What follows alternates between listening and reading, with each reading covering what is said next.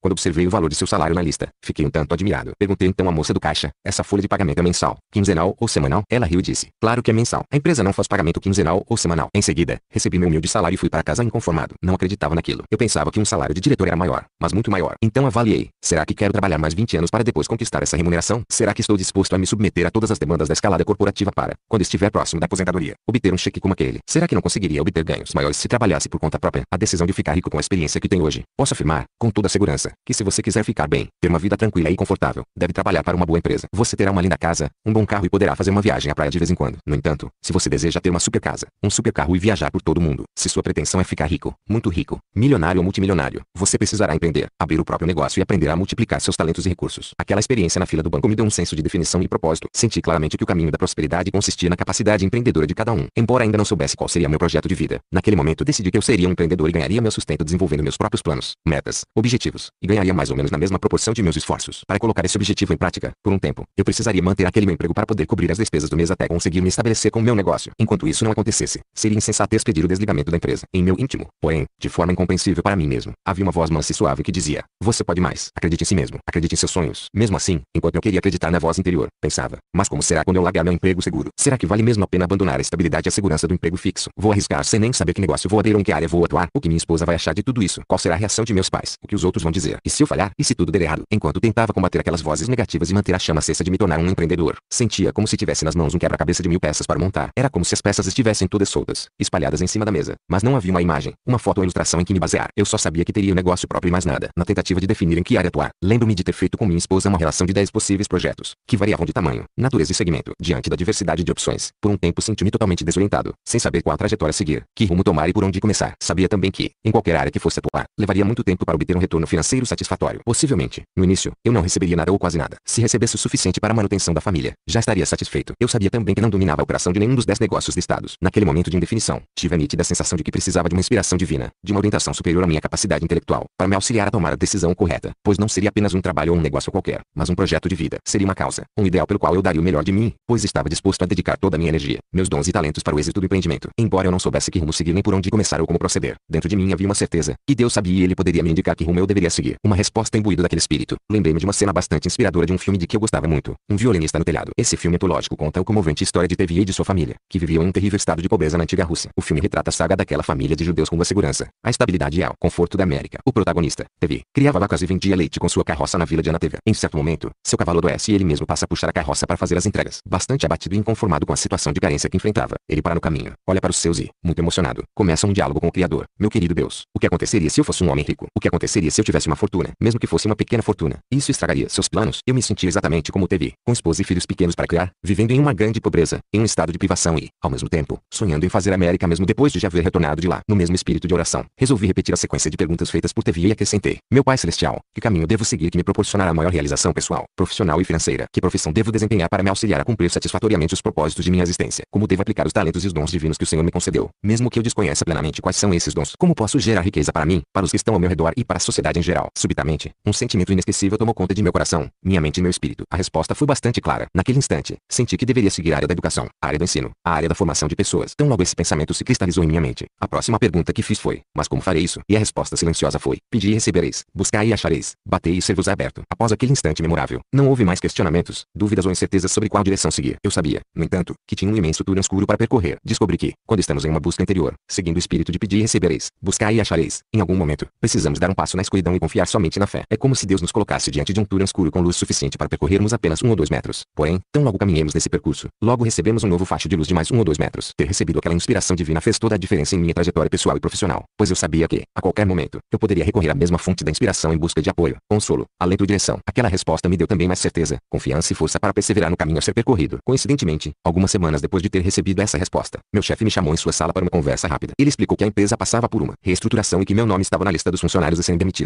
Não me deu muitas explicações e pediu apenas que eu reunisse meus pertences pessoais, dizendo que eu não precisava mais voltar ao trabalho no dia seguinte. Sim, hoje sei que aquela mesma demissão que pôs fim à minha pretensa carreira de executivo foi a maneira que o universo encontrou para me dizer: agora chegou a hora de você seguir avante rumo ao solitário caminho da prosperidade. Siga em frente. Chegou a sua hora. Aquele período em que pude atuar como professor no Centro de Idiomas da Universidade Norte-Americana foi, sem que eu soubesse na época, como um estágio importante em minha qualificação profissional. E aquelas aulas de inglês em minha casa foram o embrião do surgimento da primeira escola Wizard neste país e o primeiro tijolo para a composição do grupo Multi, que viria a se tornar a empresa líder mundial no ensino bilíngue. Quem diria que aquele professor que começou dando aulas em casa seria um dia convidado para acompanhar o presidente da República, Dilma Rousseff, em sua visita à China? Quem poderia prever que aquele projeto se transformaria em um dos maiores grupos educacionais do país? Quando contemplo todas essas realizações, com frequência lembro-me das palavras do autor inglês Robert Frost. Havia duas estradas no bosque. Em determinado ponto, elas se separavam. Eu peguei a estrada menos percorrida, e isso fez toda a diferença. As sete chaves de ouro da prosperidade hoje. Tenho plena convicção de que podemos realizar tudo o que desejamos. Depois de concretizar meu sonho, posso dizer que o que me ajudou a ter sucesso foram alguns aspectos fundamentais, aos quais resolvi chamar de as sete chaves de ouro e vou compartilhar com você nas páginas a seguir. As sete chaves de ouro da prosperidade me ajudaram a transformar uma atividade amadora e doméstica em um empreendimento multimilionário. Da mesma maneira que consegui abandonar aquela cela imaginária criada por mim mesmo no passado, chegou a sua vez. Colocarei as chaves que abrem as portas da cela em suas mãos. É sua oportunidade de abrir a porta pesada e enferrujada que o aprisiona e correr livre para o mundo de seus sonhos. Chegou a hora de você despertar o milionário que há em você. Para despertar o milionário que há em você, lembre-se, o sucesso acontece quando a preparação encontrar a oportunidade. Portanto, prepare-se e fique atento ao que acontece no mundo e ao seu redor. Se você quer ficar bem, trabalhe para os outros. Se você quer ficar rico, trabalhe por conta própria. Mentalize. A prosperidade está em mim. Eu posso mais. Muito mais. Há um milionário dentro de mim. S. Capítulo 4. Chave de ouro um e seu passado. E sua intenção é realmente tornar-se um milionário. Primeiramente você precisará zerar seu passado. É necessário limpar situações que não farão mais parte do seu novo futuro, para não ficar preso a elas sem conseguir ir para frente. Para isso, você precisará dar uma guinada de 180 graus em sua atitude mental e emocional. Se, por falta de experiência, ao longo dos anos você tomou empréstimos, assumiu compromissos que não conseguiu saldar e acumulou um histórico indesejável de inadimplências, você precisará assumir uma nova postura perante si mesmo, sua família e sociedade para poder livrar-se dessas correntes, que por tanto tempo lhe escravizam, tiram-lhe o sono e a paz de espírito. Enquanto não se livrar dessas amarras financeiras, você continuará um indivíduo preso ao passado e não conseguirá progredir. Vou relatar uma experiência que tive com uma pessoa que conseguiu saldar suas dívidas mantidas por anos, cuja fonte era puramente de ordem emocional. No começo de minha trajetória empresarial, tínhamos um cliente franqueado muito interessante. Ele era um empresário maduro, experiente e aparentemente bem-sucedido. Tinha uma linda escola, com ótimas instalações e com professores bem treinados. Suas aulas eram de qualidade e seus alunos estavam satisfeitos. Esse franqueado era exemplar em todos os sentidos. Investia em marketing, promovia eventos culturais, realizava atividades extracurriculares, etc.